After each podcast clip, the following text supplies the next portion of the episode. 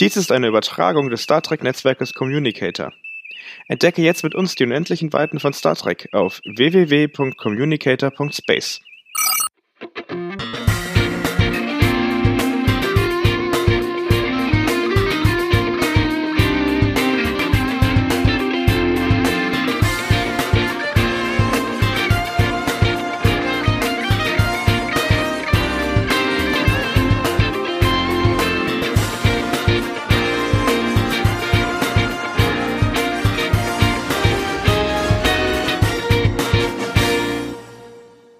Hallo und herzlich willkommen, liebe Hörerinnen und Hörer, zu dieser Folge 10 vorne. Mein Name ist Yannick und so wie in jeder Episode habe ich einen spannenden Gast.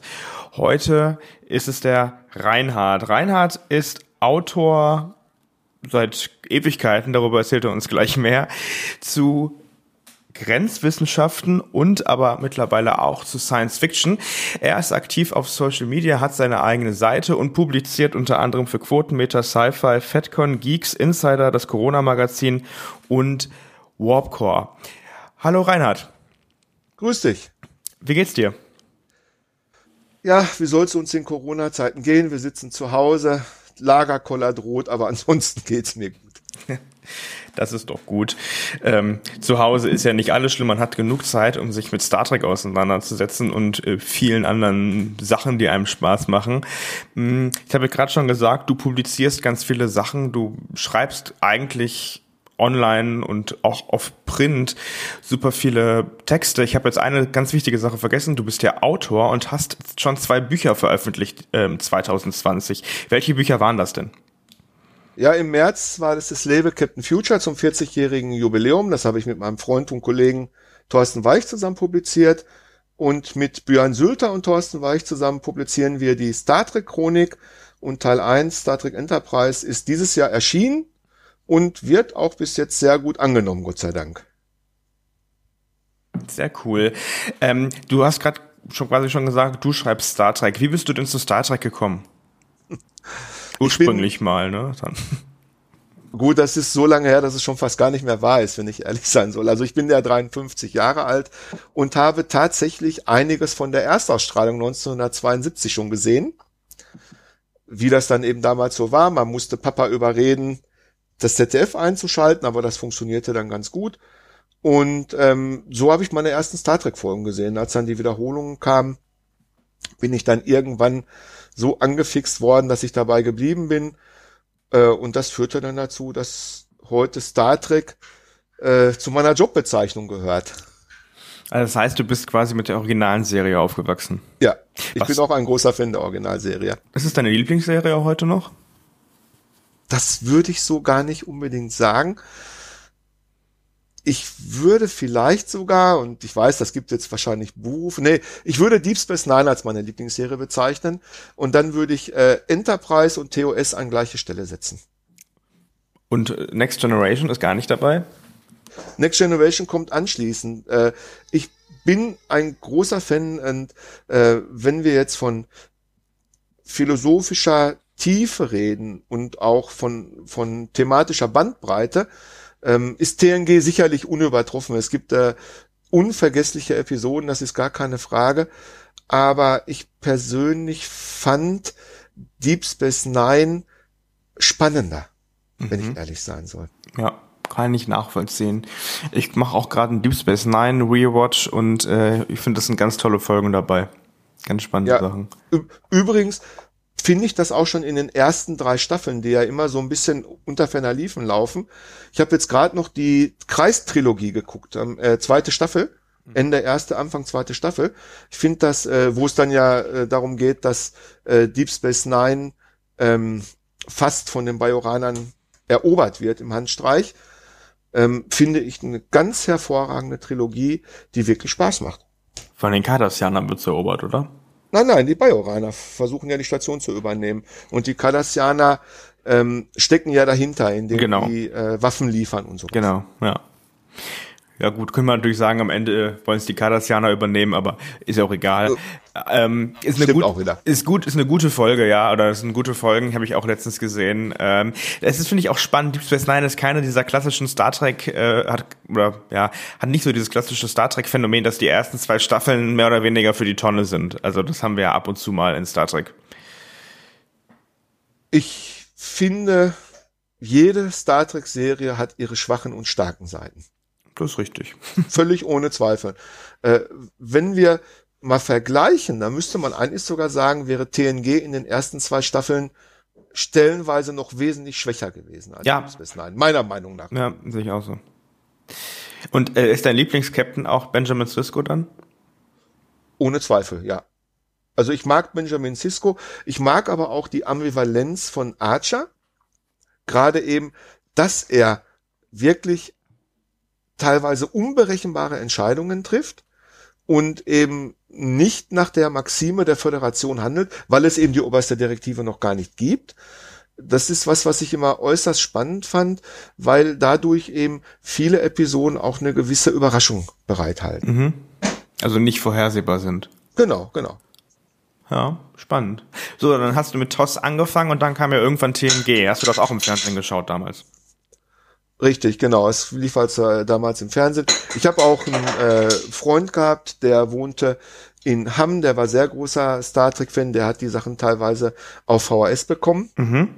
Also, ich glaube aus England, da lief das glaube ich er. Meine aus England wäre es gewesen. Und da haben wir dann natürlich auch geguckt. Aber den Löwenanteil habe ich schon im Fernsehen dann gesehen, wie alle anderen auch. Also quasi die englischen Originale vorab gesehen. Zum Teil. Okay. Ja, spannend. Äh, kann man ja heute auch noch irgendwie auf dubiosen Weg machen, aber da ja eigentlich alles relativ zügig auch auf Netflix und somit auch auf Deutsch legal zur, zur Verfügung steht, muss man das ja heute gar nicht machen. ist ja total einfach relativ genau, zu bekommen. Gut, das, das, das war jetzt damals ja nicht illegal. Ne? Die Bekannte haben das in Großbritannien oder den USA halt auf VHS aufgezeichnet im Fernsehen und haben uns dann halt die Sachen rübergeschickt. Also ja. Da war ja, da war ja nichts Illegales. Nee. Das ist ja nicht so wie heute, wenn eine Serie wie, weiß ich nicht, The Mandalorian oder so die illegale Downloadliste anführt, äh, was ich, wenn ich jetzt ehrlich bin, äh, beim Preis für 6,99 Euro, dann buche ich das einen Monat für 7 Euro und gucke mir die Serie einmal durchgehend an tut mir dann nicht weh. Also ist sowas, wo mir so ein bisschen das äh, Verständnis fehlt. Vor allen Dingen, wenn man weiß, was so eine Serie kostet. Also es gilt ja für Discovery auch. Die Serie ist ja sehr teuer. Mhm, ja, absolut. Und vor allem ist die Bildqualität ja auch, äh, ich, weiß jetzt nicht, wie das bei den illegalen Seiten ist, aber darüber müssen wir nicht weiter reden. Aber die Bildqualität ist ja heute auch extrem gut, was bei Netflix und Disney Plus und was es nicht alles gibt. Also ähm, und man kann es einfach auf dem Fernseher spielen. Super einfach. Ähm, so, das heißt, du hast mit TNG dann irgendwie weitergemacht und wie kamst du dann zum Schreiben? Ähm, ich habe mal angefangen, Ägyptologie zu studieren und äh, bin dadurch natürlich schon autorisch aktiv gewesen. Das ist ja nun mal Teil der Ausbildung dann auch. Musste dann aber aufgrund eines Schlaganfalls abbrechen und äh, habe dann mein Wissen verwendet, um Themen der Präastronautik und andere sogenannte grenzwissenschaftliche Themen ähm, verständlich aufzubereiten und auch mit Fakten zu unterfüttern. Mhm. So, so fing das eigentlich an. Das hat sich dann halt ausgeweitet, ähm, dass dann monatlich Artikel dazugekommen sind, also teilweise, ich weiß gar nicht, wie viel hunderte Artikel ich veröffentlicht habe zwischen 1999 und 2006. Und 2006 äh, kam dann ein Buch raus, was ich mit einem Kollegen zusammengeschrieben habe. Das ist dann, weiß nicht, sich glaube ich so um die 10.000 Mal verkauft oder sowas. Und ähm, das war dann so der erste große Höhepunkt.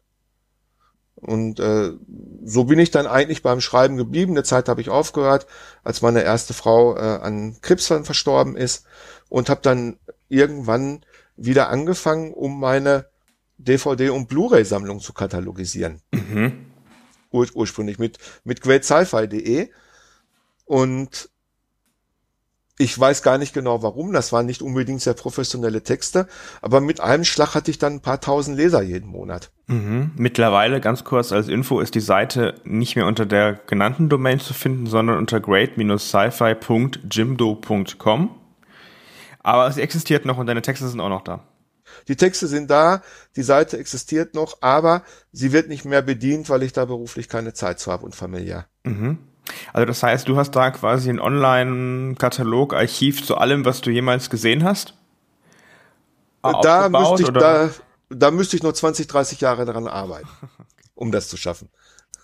Äh, aber äh, die Idee war meine, meine DVD- und Blu-ray-Sammlung mhm. im Science-Fiction-Bereich, wobei ich alle Subgenres mit einbezogen habe. Ähm, dort halt als in Katalogform mit, mit kleinen Artikeln unterlegt, mit einem Trailer und ein paar Bildern halt äh, für mich verfügbar zu machen. In den 90er Jahren hat man ja aus Zeitschriften und Fernsehzeitschriften Artikel ausgeschrieben und hat sich das in Mappen geklebt. Mhm. Äh, als Katalog. Das haben viele Freunde von mir so gemacht. Heutzutage braucht man das Gott sei Dank nicht mehr. Okay, das heißt aber, du hast du viel über Science, oder ja, es heißt ja Great Sci-Fi, also über Science Fiction geschrieben. Was ist denn deine Lieblings-Sci-Fi-Serie heute? Ich muss dir ganz ehrlich sagen, das ist schwer. Mhm. Äh, Star Trek steht sicherlich ganz oben bei mir. Mit auf der Liste Babylon 5 auch. Das sind so die äh, klassischen Sachen, die dann ganz oben mit draufstehen. Aber ich mag auch alte Serien wie Time Tunnel zum Beispiel oder eben auch ähm, Mondbasis Alpha. Mhm. Space 1999 fand ich immer eine sehr, sehr ansprechende Serie. Und jetzt muss ich wirklich mal überlegen, wie die Serie hieß, weil ich sie so lange nicht gesehen habe. Ähm, Sage ich dir mal etwas später. Ich gucke gleich mal nach, wie sie hieß. Aber es gibt eine Serie, die mich sehr, sehr beeindruckt. Also V übrigens, V, die außerirdischen Besucher kommen. Mhm. Äh, würde ich sagen, ist eine der besten Science-Fiction-Serien, die ich bis heute gesehen habe. Aufgrund der Story, der Effekte oder beidem? Also für fürs Fernsehen waren die Effekte damals schon wegweisend, aber ich fand einfach den den Plot sehr gut, die ähm, äh, diese schleichende Nazifiz Nazifizierung, die halt durch diese Außerirdischen vonstatten geht, die äh, ähm, die die Serie erläutert eigentlich sehr gut, was im Dritten Reich passiert ist. Mhm in, in Deutschland. Und was noch besser ist, ähnlich wie in Die Welle, was der einer meiner absoluten Lieblingsfilme ist, legt die Serie dar, dass das, was in Deutschland passiert ist, nach der Weimarer Republik, dass das in jedem Land der Welt passieren kann. Mhm. Und das fand ich immer, auch gerade als, als Deutscher, die wir ja mit der Vergangenheit des Zweiten Weltkrieges und der Nazizeit leben, ähm, fand ich das sehr, sehr bedeutsam, dass äh, Kenneth Johnson war es damals, eine äh, Story verfasst hat, die wirklich sehr gut offenlegte, dass das in den USA genauso möglich wäre, wie eben es auch in Deutschland passiert ist. Das hat mich sehr beeindruckt daran. Also eigentlich eine äh, klassische gesellschaftskritische Serie. Ja, absolut. So, nicht, ha, ha, hast du sie? Ich habe sie nicht gesehen, nee. Okay. Aber das äh, erinnert so ein bisschen äh, schon, äh, ja, ich meine, in Star Trek hatten wir auch immer Parallelen zu tatsächlichen Konflikten weltweit oder äh, Tragödien, die weltweit passiert sind, irgendwie im realen Leben. Ähm, es hat ja schon irgendwo Parallelen zu der Serie, die du gerade benennst. Ich meine, Star Trek hat uns ja in einigen Serien auch zurück in die Nazi-Zeit gebracht. In einigen Folgen, Entschuldigung. Ja, zumindest andersweise. Genau, es gibt ja die Patterns of Force, die Folge, die ja in Deutschland eine Weile nicht gezeigt wurde. Mhm. Äh, das ist schon richtig. Äh, Star Trek, die Originalserie vor allen Dingen, lebte davon, dass Roddenberry der US-Gesellschaft einen Spiegel vorgehalten hat, ohne dabei den Zeigefinger zu erheben. Und vor allem ohne tatsächlich zu benennen, wer soll hier was darstellen, ne? Also genau, es, es wurde einfach, es wurde schlicht und ergreifend, ich nenne es mal internationalisiert. Genau, ja. Und das äh, hat schon ähm, ja, ob es jetzt in die ähnliche Richtung wie V geht, das kann man so nicht sagen. Aber es ist schon so, dass ich es schon mag, wenn äh, eine Serie oder auch ein Film auch mal zum Nachdenken anregt. Das muss ich nicht nur haben. Ich mag auch mal reine Unterhaltung. Gibt es auch in Star Trek reichlich Folgen, die ja eigentlich nur reine Unterhaltung sind und das ist auch gut so. Äh, aber es, wenn zwischendurch auch mal etwas tiefgründigeres passiert, finde ich das schon äh, sehr ansprechend. Was ist denn für dich vielleicht eine Doppelfolge oder auch irgendeine Einzelfolge in Star Trek, die ähm, am tiefgründigsten ist, wo du dich irgendwie am meisten intellektuell angesprochen gefühlt hast? Hast du da irgendwas im Kopf? Ja, wem gehört Data ist natürlich so, eine, so ein Klassiker, ne? Mhm. Äh, oder die Moriarty-Folgen Ja, also die, die, diese Episoden, die ich jetzt nenne, greifen ja das, äh, die Descartes-Theorie auf. Das ist eine philosophische Theorie, die im 16. Jahrhundert entstanden ist. Descartes hat den Satz geprägt, cogito ergo sum. Das bedeutet auf Deutsch, ich denke, also bin ich. Und genau diesen Satz, wenn du dich mal erinnerst, sagt Moriarty ja auch am Ende dieses Moriarty-Plots, bevor sie dann in ihre eigene, bevor Data dann diese, diesen Kubus programmiert und äh, die ganze Welt Moriartys dann dort hinein verfrachtet. Ne? Und, äh, also wir reden hier vielleicht ganz kurz, um die Leute abzuholen, die gerade nicht wissen, worüber wir reden. Wir reden über eine Holodeck-Folge, in der das Hologramm ähm, zu Bewusstsein erlangt, aus irgendeinem genau. Grund, dass es quasi existiert. Genau, und, und äh, die Episoden oder diese, das sind ja mehrere Folgen, es gibt ja dann noch eine Doppelfolge, stellt ja die Frage, wann, ab wann kann sich ein, eine Entität als Lebewesen begreifen? Wann, mhm. wann existiert man eigentlich? Und das ist eine Frage, die eben René Descartes gestellt hat, schon im 16. Jahrhundert, ein Existenzialist, der dann halt durch eine logische Schlussfolgerung irgendwann auf den Gedanken kam, ich denke, also bin ich. Also nur weil ich darüber nachdenken kann, ob ich überhaupt existiere als Lebewesen, als Persönlichkeit. Deshalb bin ich eine Persönlichkeit. Das ist so der Grundgedanke dahinter. Und das wird ja, wenn du dir das mal so überlegst, dieses Thema wird in Star Trek gerade in TNG sehr oft aufgegriffen. Mhm. Wem gehört Data ist ein gutes Beispiel, schlägt ja in die gleiche Kerbe. Auch da geht es ja darum, dass behauptet wird, Data sei kein Lebewesen. Also er, er, er, er sei keine eigenständige Persönlichkeit und deshalb kann er auch auseinandergenommen werden, um der Föderation als Vorlage für weitere Androiden zu dienen und schlägt in die, in die gleiche Kerbe. Mhm. Also sind das tatsächlich diese Richtung, wenn Maschinen mehr oder weniger ihr Eigenleben bekommen, das sind so die spannenden Folgen für dich.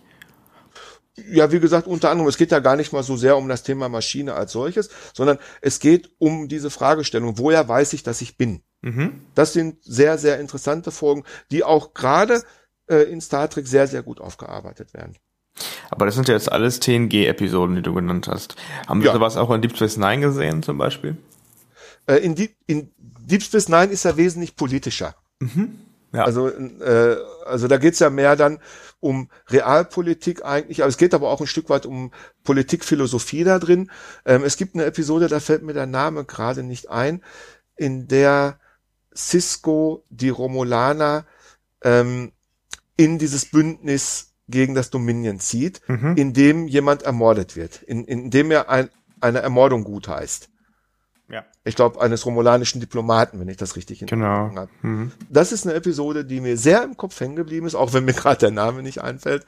Aber äh, weil die wirklich sich mit Moral und Ethos befasst. Auch das ist ja ein Thema, das in Star Trek ständig eigentlich präsent ist. Moral und Ethos, auch zwei philosophische Grundbegriffe, ähm, wo halt Cisco zu dem Entschluss kommt, ich habe zur Rettung der Föderation das Richtige getan, aber menschlich das Falsche. Es ist übrigens die Episode in fahlem Mondlicht. Dankeschön, richtig. Ja, Sechste und, äh, Staffel, 19. Episode. Ja, genau, ziemlich spät in, äh, am Ende. Also die Föderation ist kurz davor, den Konflikt mit dem Dominion zu verlieren und deshalb, genau, genau deshalb macht Cisco halt etwas taktisch Sinnvolles, aber moralisch Verwerfliches. Ja, genau. Genau, und die, diese, die, diese Fragen um Moral und Ethos äh, tauchen ja in Star Trek auch immer wieder auf und werden ja auch später in, in Enterprise, in den Vulkanier-Folgen stark wieder aufgegriffen auch. Mhm. Ja. Stimmt. Also auf jeden Fall ist das eine, ist das noch eine, sind das Folgen, die tatsächlich irgendwie ja, frag, fragwürdig sind, was die moralischen Themen angeht und man natürlich auch viel darüber nachdenkt. Aber hat eigentlich TNG nicht schon so angefangen mit der Doppelfolge? Mit dem Gericht quasi, vor das die Crew gestellt wird, vor Q? Ja, also Farpoint Station genau. ist aus diesem Grund auch aus meiner Perspektive heraus ein guter Pilotfilm, der ähm, eine gute Geschichte, also eine spannende, aber auch tiefsinnige Geschichte erzählt. Sicherlich noch unausgereift, auch in der Figurenzeichnung teilweise sehr unausgereift noch daherkommt, aber trotzdem bis heute in der Grundthematik ja sehr, sehr spannend ist, finde ich auch. Ja, wäre vielleicht eine Folge gewesen, die man zwei Staffeln später hätte bringen können. Dann wären die Figuren wahrscheinlich auch etwas äh, ausgereifter, um das in deinem Wort zu sagen, gewesen. Ja, ich, ich glaube, ich glaub, da gebe ich dir recht, ich glaube, das wäre vielleicht sogar etwas sinnvoller gewesen, weil dann auch es äh, mehr Sinn gemacht hätte für den Zuschauer, dass die Menschheit vor Gericht gestellt wird. Weil im, im, im Grunde genommen werden wir als Zuschauer da ins kalte Wasser geworfen, die Menschen sind ins Weltall vorgedrungen, aber sie sind ja laut Q immer noch Barbaren und gehören deshalb vor Gericht. Und da stellt sich natürlich die Frage, ja, warum eigentlich? Ja. Und, und, und warum jetzt in diesem Moment? Und, und, und da wäre ein paar einleitende Episoden äh, da vielleicht sinnvoller gewesen. Sind dann deine Lieblingsaußerirdischen die Vulkanier? Oder in welche Richtung geht's bei dir da? Die Klingonen, eindeutig. Wieso? Ich finde die Klingonen äh, herzerfrischend anders im Star Trek-Universum. Äh, sie, die, die Klingonen stellen ja den Gegenpart, auch übrigens zusammen mit den Ferengi, das ist eine gewisse Ähnlichkeit zwischen den Spezies, die stellen ja den Gegenpart zur Föderation dar. Mhm. Der, der, der R-Begriff wird völlig anders aufgefasst. Es ist eine Kriegerkultur, die ein wenig auf fernöstlichen, ähm, auf der Fernöst, auf fernöstlichen Kulturen basiert, äh, zum Teil aber auch ähm, Ideen des sowjetischen Sozialismus mit aufgreift und ähm, immer wieder für Konfliktpotenzial sorgt. Und im Grunde genommen äh, braucht nur eine, eines, eine fragile ähm, Änderung eintreten. Und schon hast du mit den Klingonen äh, einen wirklich mächtigen Feind. Und das ist das, was mich immer sehr interessiert hat. Ganz davon abgesehen, dass ich natürlich finde, dass die Klingonen fantastisch ausgearbeitet sind mit einer eigenen Sprache und allen drum und dran. Äh, ich ich finde es einfach unterhaltsam. Mhm. Ja gut, die Klingonen sind ja auch neben den Vulkanern einer der ältesten Spezies, die wir in Star Trek kennengelernt hatten. Ne? Das stimmt. Dementsprechend hatte man auch viel Zeit, hier auszuarbeiten. Ganz zu Beginn in TOS, ähm, welchen Konflikt sollten die Klingonen und die Föderation eigentlich darstellen? Im Grunde genommen sind ja die Klingonen wirklich als Antagonist zur Föderation gedacht gewesen, genau. tatsächlich auf Basis des Kalten Krieges. Das war ja so, so, so die Grundidee. Wir, haben ja, wir waren ja in den 60er Jahren, Mitte der 60er Jahre, als Star Trek konzipiert wurde. Und zu dem Zeit war ja die Domino-Theorie sehr populär.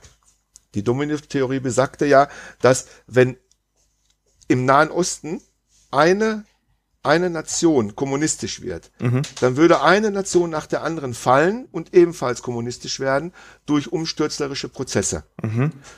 Eine ähnliche Sorge hat ja die Föderation in Bezug auf die Klingonen, mhm. wo es ja immer darum geht, die Grenzen zu wahren im Endeffekt, um eben einen Status quo aufrechtzuerhalten, den die Klingonen mit aller Macht versuchen zu brechen. Mhm. In Organia, äh, in, in der Organia-Folge zum Beispiel jetzt auch. Ne? Und äh, da spielt ja dann Spionage eine gewisse Rolle. Trouble with Tribbles, eine Spionage-Episode, eine sehr witzige. Und ähm, so war das ursprünglich, hat man gedacht. Ähm, nur gelang es einfach nicht wirklich. Die Klingonen wirklich so als derartige Bösewichte darzustellen. Mhm. Trotzdem finde ich, äh, mag ich die Klingonen-Episoden aus TOS sehr gern. Ja, also die Klingonen finde ich auch eine super Spezies und wahrscheinlich neben den Vulkaniern die ausgereifteste äh, Spezies, die wir hier sehen. Obwohl sie in TOS ja eigentlich tatsächlich nur eine Gegnerrolle haben. Also sind ja nicht auf dem Schiff selber drauf. Das war da mit TNG ja eine Revolution im Star Trek-Sinne quasi. Genau. Aber in der Ausarbeitung möchte ich dir vielleicht sogar noch ein bisschen widersprechen. Okay. Ich würde vielleicht die Bajoraner als, aus, als wesentlich ausgereifter ansehen. Als die Klingonen? Ne, als die, als die Vulkanier. Äh, inwiefern? Wo machst du das fest? Naja, wenn du mal forschst, wenn, wenn, wenn, ich meine, die, die Bajoraner haben eine ganze Serie bekommen, um sich zu entwickeln. Und die, und die Vulkanier, ähm, rechne mal aus in TOS, wie viele Vulkanier-Folgen existieren. Eine. Aber machst du das Amok fest? Time. Aber machst du das fest anhand der Folgen, die existieren, oder anhand der Eigenschaften, die bekannt sind? Nein, ich mache das am Narrativ fest, weil äh, ähm, und das, das hängt natürlich mit den Folgenzahlen zusammen auch, weil wenn du in einer ganzen Serie nur eine Folge hast, die die, Kul- die eine Kultur vorstellen kann, dann hast du im Endeffekt von einer 60-minütigen Folge vielleicht 40 Minuten, wenn überhaupt, in der du eine Kultur etablieren und vorstellen kannst. Ja gut, nun gut haben wir aber mindestens zwei Serien, gerade fallen mir ein. Ich glaube zwei Serien, in denen Vulkanier eine Hauptrolle spielen. TOS und Voyager. Nee, und Enterprise sogar. Enter ja, aber Enterprise. Enterprise ist ja, Enterprise ist ja dann später. Ne? Und äh, das ist richtig, in Enterprise wird dann die Vorgeschichte der Vulkanier erzählt und dann, und da werden eigentlich die Vulkanier erstmal dicht. Dass man sie wirklich dann auch, dass die, dass die Spezies voll und ganz greifbar wird. Aber ich finde, dass die bajoranische Kultur politisch, religiös, inhaltlich mit, mit dem, mit dem Trauma, ähm, eine eroberte Kultur gewesen zu sein, mit diesem äh, äh, in, in, als, als Rebellen gegen die Cardassianer kämpfen zu müssen.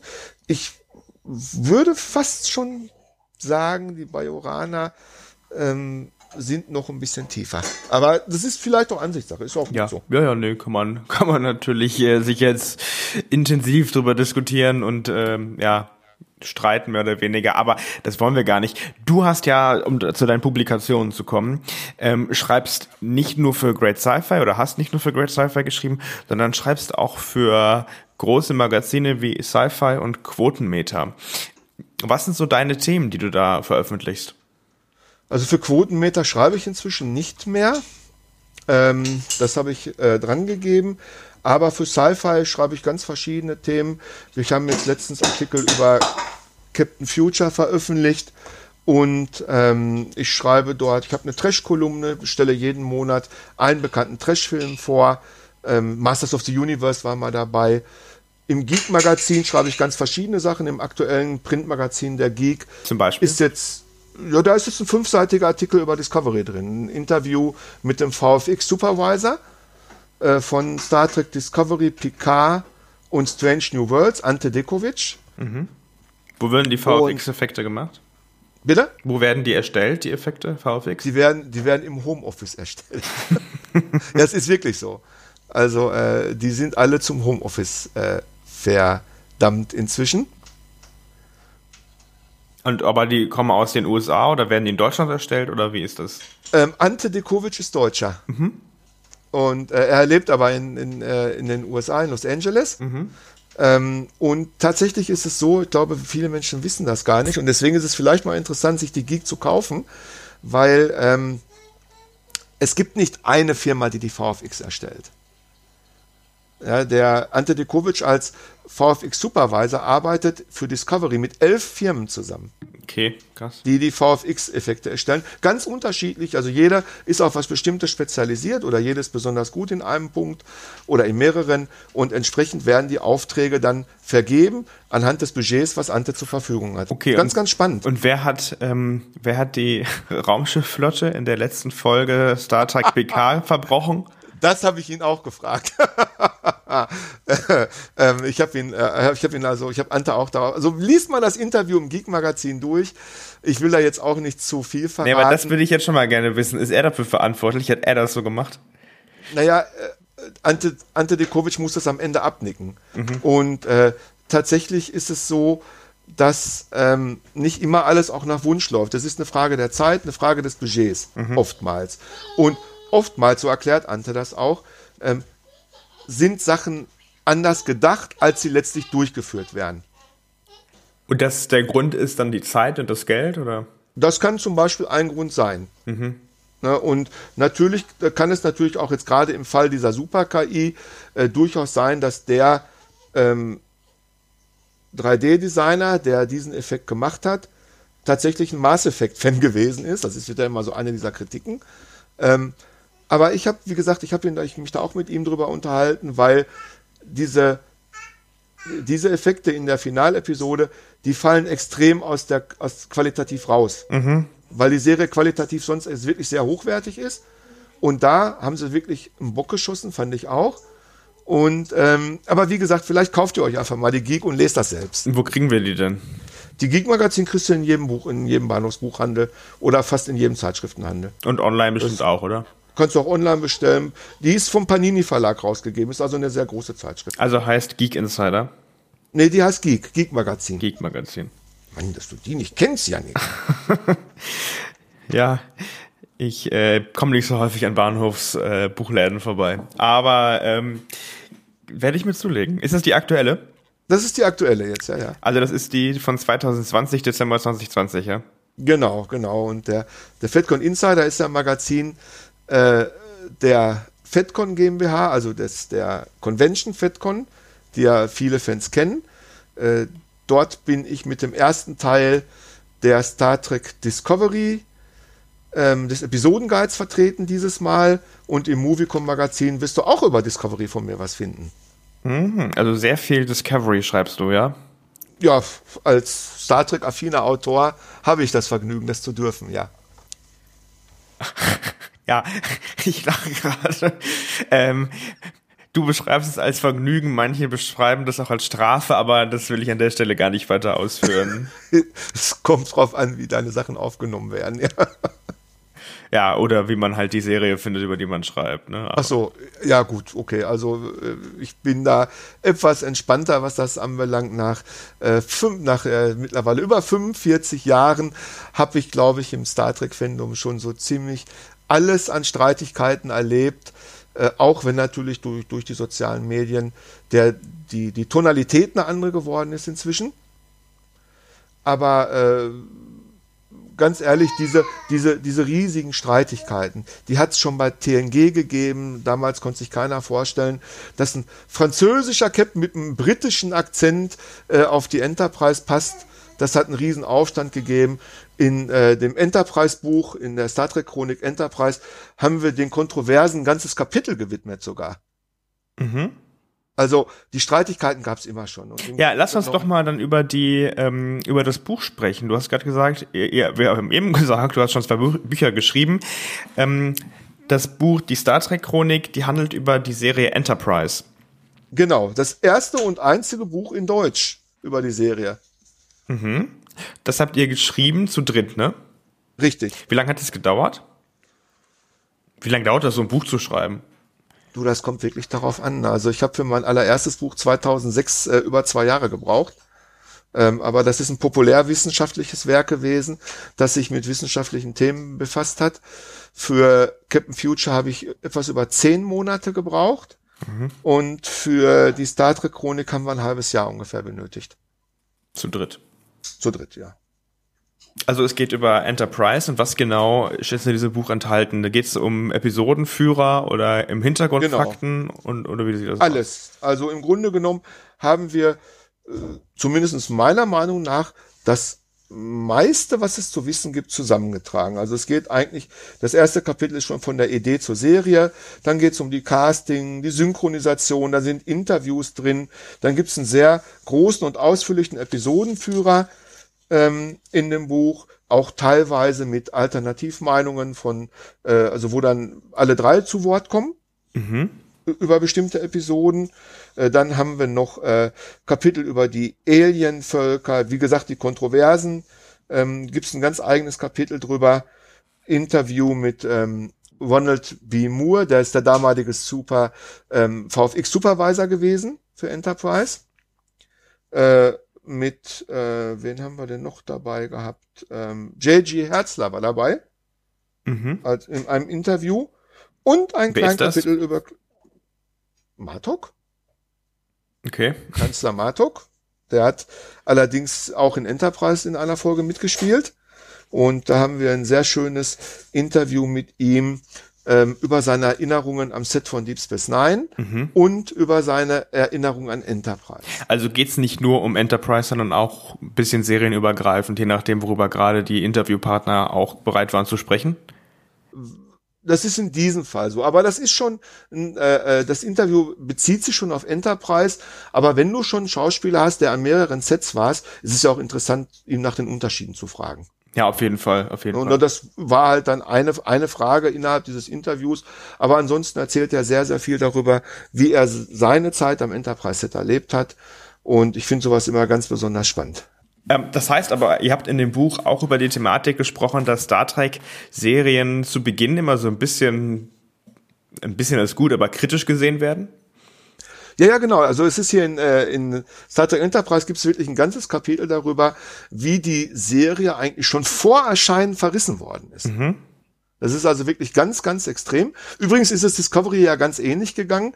Ich weiß nicht, ob du dich erinnerst, als die ersten Konzepttrailer des Schiffes publiziert wurden auf YouTube, hat es einen riesen Aufschrei gegeben, wie hässlich doch dieses Schiff ist und dass die Serie ja eigentlich schon unten durch ist, weil das Schiff so hässlich ist. Und äh, witzigerweise gab es eine ganz ähnliche Kontroverse in Enterprise, weil sich nämlich zig Fans darüber aufgeregt haben, dass die Enterprise optisch äh, Ähnlichkeit mit der Akira-Klasse aufweist. Mhm. Mhm. Das ist eine, eine dieser Kontroversen. Du hast es gerade schon angesprochen. Ich hatte einen Artikel geschrieben im Trackzone Network zu dem Thema, sind neue Star Trek-Serien kategorisch immer unbeliebt und habe da genau das, was du gerade eben benannt hast, äh, auch analysiert. Es gibt einen Artikel von oh Gott, wann ist der? Auch von vor Veröffentlichung von TNG, wo halt äh, kritisiert wird, dass ein, wie du gesagt hast, französischer Captain einen, äh, also ein englischer Schauspieler einen französischen Captain spielen soll, äh, dass kein Mr. Spock mehr dabei ist und so weiter und so fort. Also bevor die Serie überhaupt veröffentlicht wurde, wurde sie schon in den Medien total zerrissen. Genau, und so ist es eigentlich mit jeder Serie gelaufen. Auch spannend, ganz kurz. Das waren selbst ähm, noch Produktionsmitarbeiter aus TOS, die die Serie, bevor sie veröffentlicht wurde, zerrissen haben. Nach dem Motto, ähm, die Magie der Crew wird man nicht auf eine neue Serie überspielen können, übertragen können. Genau, und im Grunde genommen hast du das wirklich in jeder Serie. Du hast in Deep Space Nine, war es dann eine Raumstation, ist ja langweilig, wenn es nicht mehr darum geht, die Galaxie zu erforschen. Was will man dann erzählen? Tatsächlich ist Deep Space Nine wahrscheinlich die tiefgründigste aller Serien geworden mit dem Dominion-Konflikt und dann noch mit der Defiant. Aber da wollte ich gerade sagen, die Defiant hat man nicht ohne Grund eingeführt, ne? Richtig, genau. Das ist, das ist natürlich korrekt, weil man diesen Aspekt mit drin haben wollten. Aber letzten Endes, wenn du mal ganz ehrlich bist, die coolsten Defined-Folgen sind die Kriegsfolgen. Ja. Also, das muss man doch wirklich mal so sagen. Die unterhaltsamsten Folgen sind die, wo du die Defiant in der Schlacht siehst. Mhm. Also, und das darf ja auch so sein. Wie gesagt, also es, es, es, es, es muss ja nicht alles immer vor Pathos triefen. Mhm. Das, das, muss ja gar nicht sein. Und äh, in Voyager hieß es dann, oh Gott, Jetzt wären wir politisch korrekt, Political Correctness. Eine Frau als Kapitän, muss das denn sein? Kann ich mich sehr gut erinnern, dass das großes Thema damals gewesen ist. Enter ähm, und Enterprise hat es dann ja ganz hart erwischt. Äh, die Serie wurde ja völlig verrissen, schon im, als der erste Trailer kam schon. Und äh, Broken Bow ist der beste Pilotfilm, den es in Star Trek bis jetzt gegeben hat, meiner Meinung nach. Broken Arrow, Entschuldigung. Broken Arrow. Ist für mich der beste Pilotfilm, den es gegeben hat. Als ich ihn damals gesehen habe, ich habe ihn nicht verstanden. Vielleicht muss okay. ich noch mal schauen. Also ich finde es wirklich einen ganz tollen Pilotfilm. Ähm, und ich finde es schade, dass man, dass viele Fans der Serie keine richtige Chance gegeben haben. Heute ist sie übrigens mega beliebt, ja. Sie war tatsächlich, ich, äh, sie war tatsächlich sehr beliebt, ist richtig. Ähm, während Corona, ne? Weil man mal eine Star Trek Serie sehen wollte, die man noch nicht gesehen hat, glaube ich. Oder die man nicht so gut kannte, genau. genau. Und ich glaube, ganz ehrlich. Die war im, ganz, ganz kurz, ich habe gerade die Zahlen vor mir, die war auf, äh, genau, die war äh, in den äh, Video-on-Demand-Ratings vom 20. bis zum 26. März auf Platz 9 deutschlandweit. Das muss man schon sich mal vorstellen. Ne? Eine Ach, gute Zeiten, schlechte Zeiten, die waren auf Platz 8. das das habe ich jetzt, das habe ich nicht gehört. Das, das Nach Star Trek PK auf Platz 2 natürlich. Aber äh, also, ganz kurz, zwei Star Trek Serien in den Top 10, das ist nicht schlecht, ne? Ja, was will man mehr? Frage ich jetzt mal, ganz ehrlich. Ich meine. Star Trek PK auf Platz 1. okay, man, man kann sich über die Qualität der Serien streiten. Ich persönlich mag Picard im Großen und Ganzen. Ja, die Staffel hat natürlich auch ihre Schwächen, ist, ist ja auch normal. Aber im Großen und Ganzen mag ich auch das Finale sogar und die Auflösung dieser Staffel. Ähm, wie gesagt, abgesehen ist von einigen Kleinigkeiten. Und auch wenn es an Discovery sicherlich viel zu kritisieren gibt, mag ich die Serie auf ihre Art trotzdem. Mhm. Und, und ich glaube persönlich, dass über beide Serien in einigen Jahren ganz anders gesprochen wird als heute. Mhm, mhm, mhm. Ja, da würde ich dir sogar zustimmen. Äh, einfach weil wir, glaub ich, sehen, wenn wir uns jetzt mal die auch die alten Folgen Deep Space Nine, was ich gerade mache, zum Beispiel anschauen, betrachtet man die halt mit mit zunehmender Entfernung zum ersten, also wo man es zum ersten Mal gesehen hat, deutlich lockerer. Also ich glaube, was wir heute häufig haben in den äh, neuen Star Trek Serien, dass man der Serie null, also man hat quasi eine null Fehlertoleranz. Und das ja. hat man in den alten Serien nicht. Also man regt sich, äh, man fällt, einem fällt vielleicht schon auf, wenn auf einmal die Rang Pins nicht mehr stimmen und so, aber das macht die Story für einen ja dann nicht mehr kaputt. Im Grunde genommen ist ja jeder Star Trek-Fan auch ein Experte. Oder Ab denkt, einem gewissen er, Zeitpunkt meint er das zumindest, ja. Genau, oder denkt, er sei einer. Ich wollte es gerade ergänzen. Danke, dass du das gemacht hast.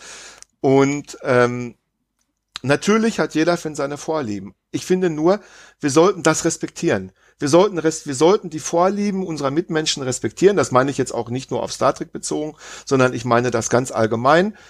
Wir hatten ja im Vorgespräch schon das Thema ähm, sexuelle Identität auch mal angesprochen. Auch in diesem Bereich finde ich das ganz, ganz wichtig, dass wir unsere Menschen so akzeptieren, wie sie sind. Und wenn jemand Star Trek Discovery liebt, egal aus welchem Grund, dann habe ich das verdammt noch mal zu akzeptieren. Punkt. Gibt's gar nichts weiter darüber zu, zu, zu diskutieren. Ich kann anderer Meinung sein, ich kann meine Argumente vorbringen, aber jemanden dafür verbal anzugreifen, das sind Sachen, die gehen gar nicht. Und das erleben wir ja auch in der Star Trek Fans Deutschland Facebook-Gruppe sehr, sehr häufig, dass hier wirklich Grenzen überschritten werden. Finde ich schade. Unnötig. Lass uns, lass uns gleich bitte über das Thema sprechen, das finde ich sehr wichtig. Äh, aber noch zu dem Buch vielleicht zum Abschluss. Das ist jetzt die Chronik zu Enterprise. Also wir haben jetzt quasi ein Buch, wo alles über Enterprise drin ist. Jetzt ist Enterprise ja nicht die letzte Serie oder die einzige Serie in Star Trek, sondern ja, die bis vor zwei Jahren noch die aktuellste gewesen. Ähm, oder drei Jahren. Vor drei, ja. Ja, genau. Ähm, kommen noch mehr Bücher zu den anderen Serien? Ja, es wird zu jeder Serie ein Buch geben. Wir arbeiten gerade an TOS. Wir würden uns am liebsten im, ähm, in der Zeitleiste vorwärts arbeiten. Das ist leider nicht möglich, weil ja Discovery noch läuft. Und springt zwischen den Zeiten. Das kommt auch noch mit dazu. Also insofern könnte man sie auch ganz ans Ende setzen jetzt inzwischen. Aber wie gesagt, also äh, einige Serien laufen ja noch, deswegen kann man jetzt nicht in der richtigen Reihenfolge immer vorgehen. Aber TOS ist jetzt hier die logische ähm, Folge nach Enterprise. Und da arbeiten wir gerade dran. Das Buch wird kommendes Jahr erscheinen und dann werden nach und nach alle Serien und die Filme in Buchform innerhalb der Star Trek Chronik erscheinen und deshalb heißt es auch die Star Trek Chronik. Genau, und das ist erst der Teil eins, ne? Das war Teil 1 mit, lass mich mal kurz nachgucken, das ist ein ganz schön dicker Wälzer hier. Teil 1 hat 537 Seiten. Geschrieben von dir, Reinhard, Björn Sülter und Thorsten Walch. Und das genau. Buch ist zu haben wahrscheinlich genauso wie das Geek-Magazin in jedem gut sortierten Buchhandel, oder? Das kannst du im Buchhandel, das kannst du auch ähm, im Verlag in Farbe und Bunt, einfach mal bei Google eingeben, im Shop wird dort versandkostenfrei geliefert. Der Vorteil ist, dass gerade in der heutigen schwierigen Zeit, wenn ihr über den Verlag bestellt, auch etwas mehr Geld beim Verlag hängen bleibt. Nicht, nicht bei uns, wir haben ja feste Honorare, aber der Verlag und für kleinere Verlage ist das Überleben in der heutigen Zeit echt schwer geworden. Mhm. Deswegen, wenn ihr bestellen wollt, am besten über den Verlag in Farbe und Bunt über die Webseite. Also in Farbe und bunt.de oder wie auch immer, googeln einfach und da gibt's dann die Star Trek Chronik Teil 1. Wisst ihr denn schon, wann Teil 2 rauskommt? Für all unsere TOS-Fans da draußen. An den Empfangsgeräten. Es geplant ist auf jeden Fall, ich möchte jetzt kein genaues äh, Datum sagen, weil ich äh, A, äh, nicht der Verleger bin, das müsste Björn tun. Ähm, aber ich lehne mich mal vorsichtig aus dem Fenster und sage in der ersten Jahreshälfte. Hm. Also 2021, ja. Ja. Okay, das klingt nach einem spannenden, ähm, spannenden Ziel oder spannenden Buch. Das heißt, wir werden dann zu jeder Serie eins haben und die Filme werden dann in die Serienbücher mit reingehen oder wie ist das geplant? Also die TOS-Filme in die TOS-Buch? Also es hängt ja immer auch ein bisschen äh, ähm, von der weiteren Planung ab. Angedacht ist, die Filme als eigenes Buch zu machen. Weil wir glauben, dass es über die bis jetzigen 13 Filme und den 14. geplanten Film so viel zu berichten gibt, dass man da auch ein ganzes Buch drüber machen kann. Dann bin ich ja mal gespannt. Vor allem, wann der 14. Film rauskommen soll, aber. Ob er kommt, ja. Wenn er kommt. Stimmt, wir sind eigentlich noch bei dem Ob und nicht wann. Naja, eigenes Thema für sich. Du, du publizierst natürlich Bücher und viele, viele äh, Texte, aber du bist natürlich auch in Kontakt mit den Leserinnen und Lesern und nicht nur dieser Texte, sondern allgemein. Du hast es gerade schon angesprochen. Du bist Mitadministrator der Star Trek Fans Deutschland Gruppe. Das ist eine Facebook-Gruppe und äh, es ist tatsächlich nicht irgendeine Facebook-Gruppe, sondern es ist kann man ruhig sagen, die größte Facebook-Gruppe, die sich zum Thema Star Trek formiert hat in Deutschland oder in deutscher Sprache. Die größte deutschsprachige, genau. Genau. Wir hatten zu dem Thema auch schon mal im 10 vorne gesprochen und zwar mit dem Dirk in der Folge Gene Roddenberrys Vision von Star Trek. Ähm, aber du bist da nun mal auch Mitadministrator. Hm, wir haben es ja gerade schon ein bisschen, bisschen aus, du hast es schon ein bisschen rausklingen lassen. Die Toleranz ist dann nicht immer allzu hoch. Wie hat sich das deiner Meinung nach entwickelt die letzten Jahre? Also, es lässt sich, glaube ich, ich glaube, das können viele Leute, die irgendwo Admins in Gruppen sind, auch nachvollziehen. Der Ton ändert sich mit der Höhe der Mitgliederzahl. Das kann man, glaube ich, ganz klar sagen. Ähm, ich habe, um ein Beispiel zu nennen, eine kleine Gruppe, die heißt TV Klassiker, die befasst sich halt mit Serien wie Kojak und, und äh, äh, ich heirate eine Familie und was es so alles im alten TV so gab. Die hat 900 Mitglieder, da herrscht ein sehr angenehmer Ton. Es, es gibt nicht mal ein Reglement in der Gruppe, weil das gar nicht nötig ist. Das war bei den Star Trek Fans Deutschland auch mal so. So bis wir ungefähr die 2000 geknackt haben. Und äh, seitdem strömen ja Mitglieder immer wieder rein und der Ton ist wesentlich rauer geworden insgesamt gesehen. Es ist also, ähm, du liest halt sehr, sehr häufig und äh, dass sich Star Trek-Fans halt Worte wie eben Toleranz auf die Fahne schreiben, diese Toleranz aber dort aufhört, wo jemand nicht die eigene Meinung mehr vertritt. Was ja nicht, also überhaupt kein Inbegriff von Toleranz ist. Ganz genau, es ist das Gegenteil. Im, im Grunde genommen und äh, ganz schrecklich ich persönlich finde es ganz schrecklich, wenn äh, Argumentationsketten ähm, versucht werden zu etablieren in dem Sinne, wer Star Trek Discovery mag, kann kein Star Trek-Fan sein oder ist kein Star Trek-Fan. Äh, das sind äh, wirklich Gedankengänge, die du sehr, sehr häufig liest. Wenn du das und das tust, bist du kein Star Trek-Fan. Daraus entstehen natürlich Konflikte, äh, die sich mit ein wenig mehr Respekt vermeiden ließen. Untereinander. Ja, na, selbstverständlich, klar. Äh, was war, so, was halt. war da so der härteste und vielleicht auch gleichzeitig unnötigste Konflikt, den du miterlebt hast? Äh, ach Gott. Ähm, es gab vor einiger Zeit massive Angriffe gegen äh, sexuelle Orientierungen. Ich drück's mal so aus, dass also Menschen für ihre ähm, sexuelle Identität angegangen, angegriffen worden sind, dass ähm, Schauspieler, Star Trek Schauspieler angegangen worden sind, weil sie homosexuelle Figuren darstellen. Sie sind ja dann auch, also gerade jetzt ähm, die Figuren Stamets Kalber, äh, sind ja homosexuelle Figuren, aber die Schauspieler selbst sind ja auch homosexuell und dafür werden äh, sind Angriffe gelaufen. Es werden Menschen dafür beleidigt, dass sie Discovery lieben. Andere Menschen fühlen sich beleidigt, wenn sie Discovery kritisieren und dann eben angegriffen werden. Also die die die Palette ist sehr breit. Ähm, ich kann dir mal einen kurzen Post vorlesen, wenn ich das darf, den ich gestern vor 21 Stunden genau in die Gruppe gesetzt habe. Vielleicht sagt das eine Menge aus. Mhm. Äh, liebe Gruppenmitglieder, in den letzten Tagen fallen uns vermehrt Posts mit aggressiven Inhalten auf. Der neue Shutdown macht uns allen zu schaffen. Wir verbringen mehr Zeit am Computer oder vor dem Fernseher und fühlen uns gesellschaftlich isoliert. Gerade jetzt sollten wir deshalb darauf achten, dass das Gruppenleben so angenehm wie möglich bleibt. Und dann geht's weiter. Wir weisen daher noch einmal darauf hin. Diskriminierung, politisierende Inhalte, Hassposts, Beleidigungen, Verbalattacken jedweder Art, Extremismus, Homophobie, Mangelnder Respekt und Intoleranz gegenüber anderen Lebensmodellen und Meinungen haben in dieser Gruppe keinen Platz und dabei siehst du schon, dass alle negativen Bandbreiten abgedeckt sind.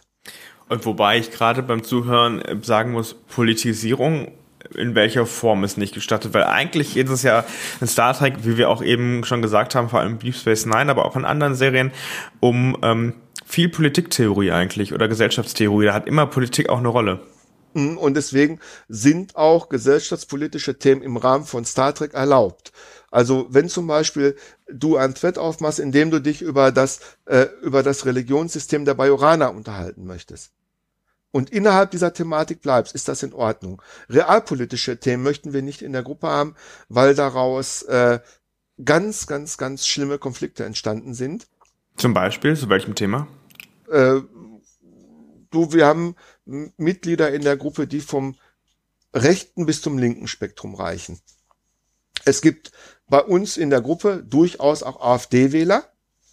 Es gibt aber auch Menschen, die die Linken oder auch noch linkere Parteien wählen, also Parteien, die noch nicht linkere, sondern die noch weiter links ausgerichtet sind, wählen. Und das führt einfach zu, zu Konflikten. Und wir sind der Meinung, dass jede politische Meinung, solange sie sich im Rahmen des Grundgesetzes und der deutschen Gesetzgebung bewegt, auch ihren Platz haben sollte. Ich, mhm. ich muss es nicht, ich muss der AfD nicht zustimmen in, ihren, in ihrem Meinungsbild oder in der Art und Weise, äh, wie sie polemisiert. Aber solange die AfD eine legale Partei ist, um jetzt bei diesem Beispiel zu bleiben, solange dürfen natürlich selbstverständlich auch AfD-Mitglieder in der Partei sein. Nur, wir möchten nicht, dass Gruppe. die Werbung äh, in der Gruppe sein, ja, Entschuldigung. Äh, aber wir möchten nicht, dass sie Werbung machen. Zum Beispiel. Mhm. Und wir möchten auch nicht, dass Themen Flüchtlingspolitik und so weiter angesprochen werden, werden. Ähm, und das gilt aber für alle Spektren. Und äh, wir mussten das so machen, weil eben, wenn Extreme aufeinandertreffen, geht das nie gut. Mhm. Und, und wir müssen uns als Mitte etablieren, als Admins in der Gruppe und müssen einfach auch dafür sorgen, dass eben auch die schwächeren Mitglieder der Gruppe geschützt werden vor Angriffen. Mhm, ja, naja.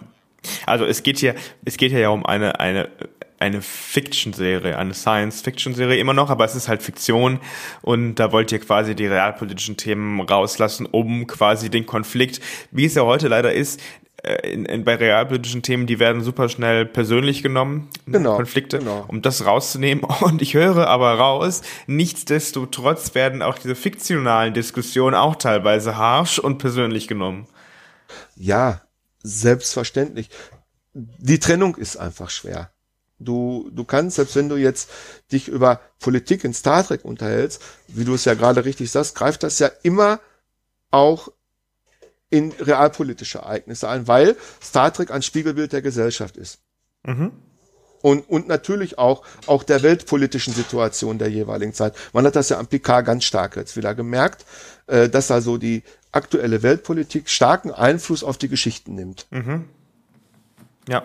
Und äh, insofern kann man das nicht immer trennen. Und solange unsere Mitglieder in einen Diskurs treten, in einen sachlichen Diskurs, solange lassen wir das auch ein Stück weit laufen. Aber das, das ist viel zu selten der Fall. Jetzt habe ich mal eine Frage, weil wir im Trackbarometer, den wir ja hier regelmäßig machen, zumindest zur dritten Staffel von Star Trek Discovery beispielsweise, kriegen wir auch jedes Mal äh, viele Antworten, teilweise auch Antworten, die wir dann in der Sendung, ähm, wie wir sie aufzeichnen, auch vorlesen, aber dann halt verurteilen. Also beispielsweise Antworten, die halt sich sehr negativ und beleidigend gegen die beiden homosexuellen Charaktere zum Beispiel aussprechen oder gegen eine non-binäre Persönlichkeit wie Adira. Um, halt in der Serie ist es halt auch absolut intolerant betrachten.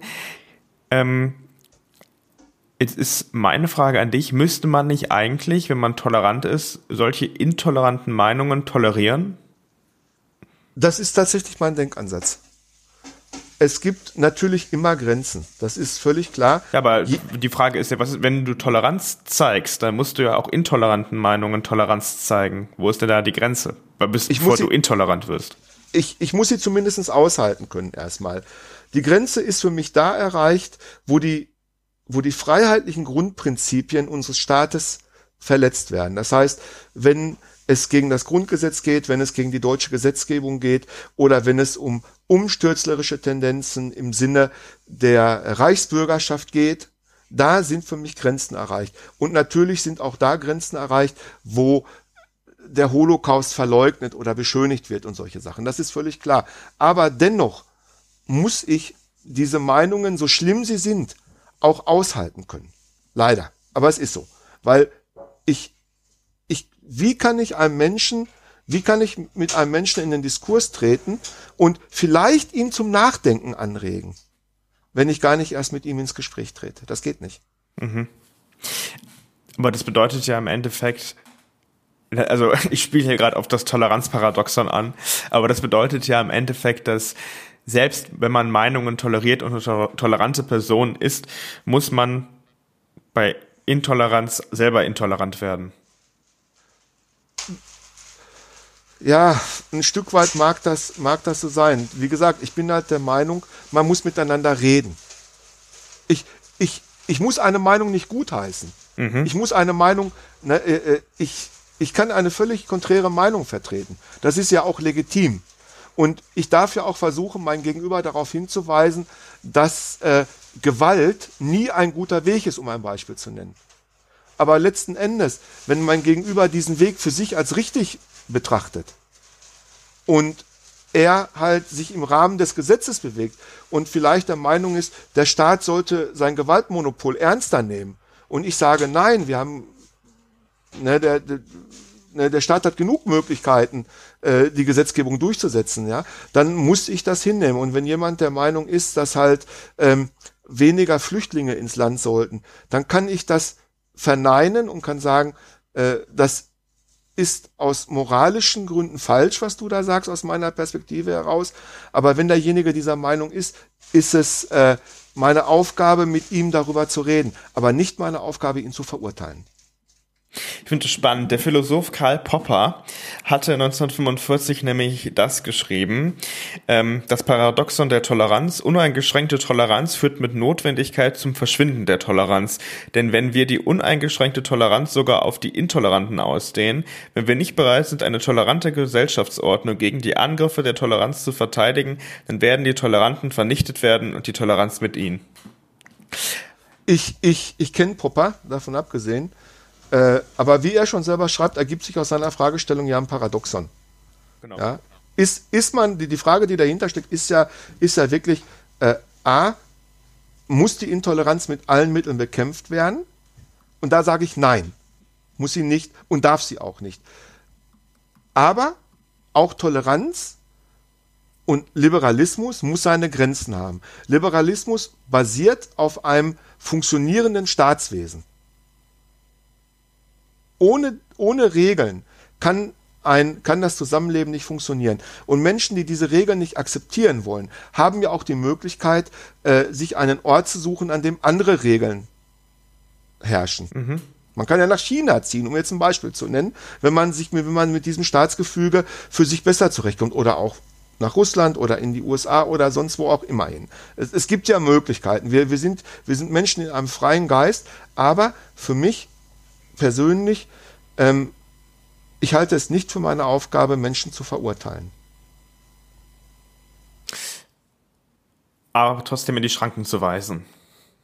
Wenn, selbstverständlich, wenn, wenn, äh, also in, in der Star Trek-Gruppe muss ich das ja sowieso, ja, ähm, aber verurteilt aber, ihr Leute dort nicht, wenn ihr sie zum Beispiel mit einem Austritt auf die Gruppe, durch, äh, also aus der Gruppe belegt? Das ist ein Stück weit sicherlich richtig. Hier muss dann halt ein Stück weit das Mehrheitsprinzip greifen, also diese, das, das, das Schutzprinzip. Ähm, wenn die Regeln verletzt werden, die herrschen. Das ist ja das, was ich gerade auch sagte. Und wenn diese Regeln mit voller Absicht und mit, ich sag mal, mit Härte und Brutalität verletzt werden, dann besteht natürlich auch das Recht, äh, dort einen Ausschluss zu erwirken. Das ist aber auch in, in unserem Staatswesen ja nicht anders. Mhm. Ja, ja, also äh, Aber äh, eigentlich beruht dann unser Staatswesen auf Intoleranz. Ganz am Ende. Weil man könnte natürlich sagen, wenn ich jetzt tolerant bin, dann bin, toleriere ich, dass der Kollege oder die Kollegin die Regel ver, ver, verletzt. Ja, na, selbstverständlich. Ist, äh, weißt du, to Toleranz ist ein sehr, sehr großes Wort. Und wie, wie ich gerade schon sagte, Toleranz hat immer auch eine individuelle und eine vorgelebte und eine festgelegte Grenze. Ja, also ich glaube im Endeffekt, das, was du gerade beschreibst, kann man eigentlich gut zusammenfassen in einem Wertekanon. Man toleriert alles, was in einem Wertekanon passiert und alles, was darüber hinausgeht und diesen Wertekanon verlässt, da schwindet dann immer mehr die Toleranz. Bis genau, also sie schwindet schon, allerdings, wie gesagt, unter der Prämisse, dass man versucht, in den Diskurs zu treten, solange es möglich ist. Mhm. Es gibt natürlich immer Situationen, äh, da kannst du das Gespräch suchen, wie du willst Du wirst weder das Gespräch finden und dann natürlich auch nicht zu einem Konsens gelangen. Man kann unterschiedlicher Meinung sein, man muss versuchen, miteinander zu sprechen und einen Kompromiss zu finden. Das ist das, was für mich dann wahre Toleranz ausmacht. Diesen Kompromiss zu suchen und möglichst das alleine schon und möglichst dann auch zu finden. Ja. Und die Menschen, die aus der Gruppe entfernt werden bei uns, sind zu großen Teilen die Menschen, die diesen Kompromiss gar nicht erst wünschen. Also selber intolerant sind am Ende des Tages.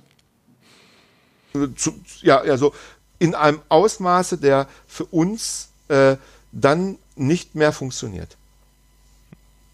Spannend. Wir haben über Toleranz, über Wertekanon ganz zum Ende gesprochen und ich finde eigentlich, das ist ein ganz wichtiges Thema und spannendes Thema, denn es ist, ist im Endeffekt ja auch ein Star Trek-Thema. Ja, also irgendwie in gewisser Weise philosophisch-moralisches Thema, ähm, was ich finde eigentlich nochmal einen guten Abschluss gebracht hat für unser Gespräch. Ja, ne, wo du es gerade sagst, vielleicht noch ganz zum Schluss. Die Föderation lebt ja nach dem Prinzip des Konsens. Ja, genau. Ne, also die, die, die Föderation sucht den Diskurs mit seinen Nachbarn oder auch mit potenziellen neuen Nachbarn, versuch, äh, ne, verhandelt einen Kompromiss und schafft daraufhin eine gemeinsame Wertebasis, die das Zusammenleben auch innerhalb der Föderation ermöglicht. Und ich finde, das ist eine, eine Wertevorstellung, die doch auch lebenswert ist. Ja, auf jeden Fall. Ich glaube, da hast du recht. Ähm, Gibt es zum Ende noch was, was du unseren Hörerinnen und Hörern noch mit auf den Weg geben möchtest? Wir sind ja, heute ist der 30.12., deshalb wünsche ich euch allen natürlich einen guten Rutsch ins neue Jahr. Bleibt gesund, auch wenn es schwer fällt. Ich bitte euch, tragt eure Masken da, wo es verlangt wird. Die Zeit wird auch vorübergehen. Und so äh, schützen wir uns und andere und ein wenig Verantwortung schadet niemandem von uns. Sehr schön. Vielen Dank, dass du da warst. Es hat Spaß gemacht, über Star Trek mit dir zu sprechen, über die Publikation und auch über Toleranz. Ja, es mir hat es auch unglaublich viel Spaß gemacht, muss ich äh, wirklich sagen. Ich danke dir ganz herzlich für die Einladung. Dir wünsche ich noch einen schönen Tag und euch da draußen auch. Hört das nächste Mal auch wieder rein bei uns im 10 vorne oder im Trackbarometer. Bis dahin, kommt gut durch die Pandemie und bleibt gesund. Tschüss. Tschüss. So. Jetzt